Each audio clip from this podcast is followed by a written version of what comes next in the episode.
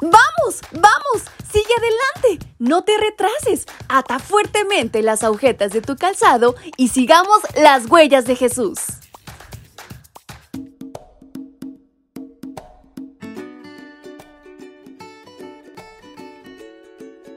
Buenos días mis pequeños y grandes, ¿cómo están en esta mañana? Su amiga Fabi les saluda nuevamente y les da la más cordial bienvenida a este su devocional para menores y adolescentes. Y en este caluroso 20 de junio, nuestra reflexión lleva por título Aot.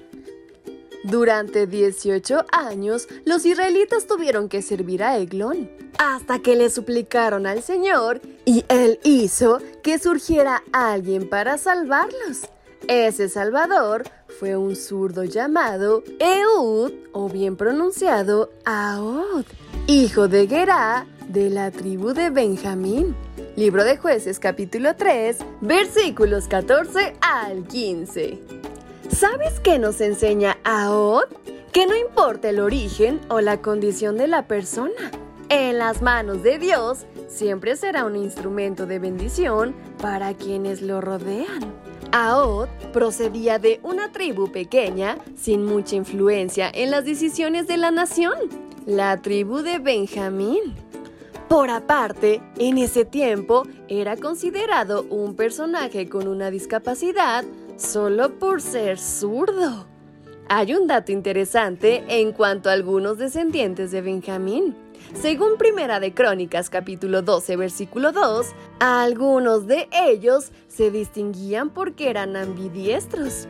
Eso los hacía indispensables para la guerra.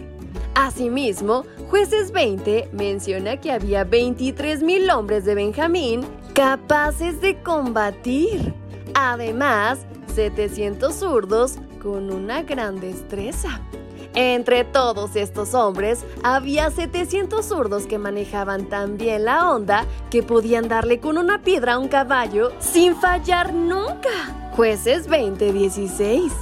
De vivir en nuestro tiempo, estos zurdos serían lanzadores millonarios en grandes ligas.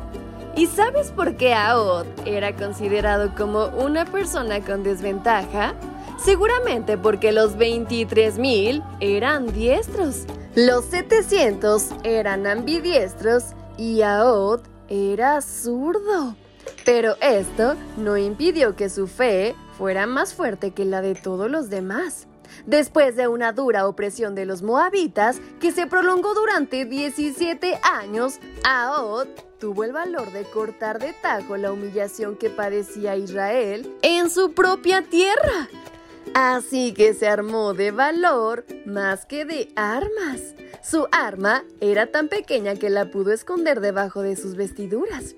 Además, se valió de su condición de ser zurdo para sacarla en el momento más inesperado y terminar con el enemigo en la persona del rey Eglón. Solo así los israelitas tuvieron la confianza para guerrear liderados por Aod contra los moabitas. Dios quiere enseñarnos que cuando el mal aparece en nuestra vida, es inútil negarlo, justificarlo o maquillarlo.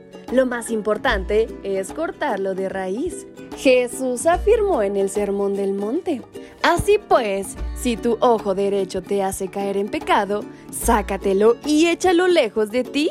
Si tu mano derecha te hace caer en pecado, córtatela y échala lejos de ti. Mateo 5, 29 al 30. Solo pídele a Dios que te dé valor para tomar firmes resoluciones a su favor. Deshazte de cualquier práctica o amistad que obstaculice tu desarrollo espiritual. Y con estas palabras en mente es como nos despedimos de nuestra reflexión. Su amiga Fabi les envía un fuerte y muy caluroso abrazo hasta donde quiera que se encuentren. ¡Hasta pronto!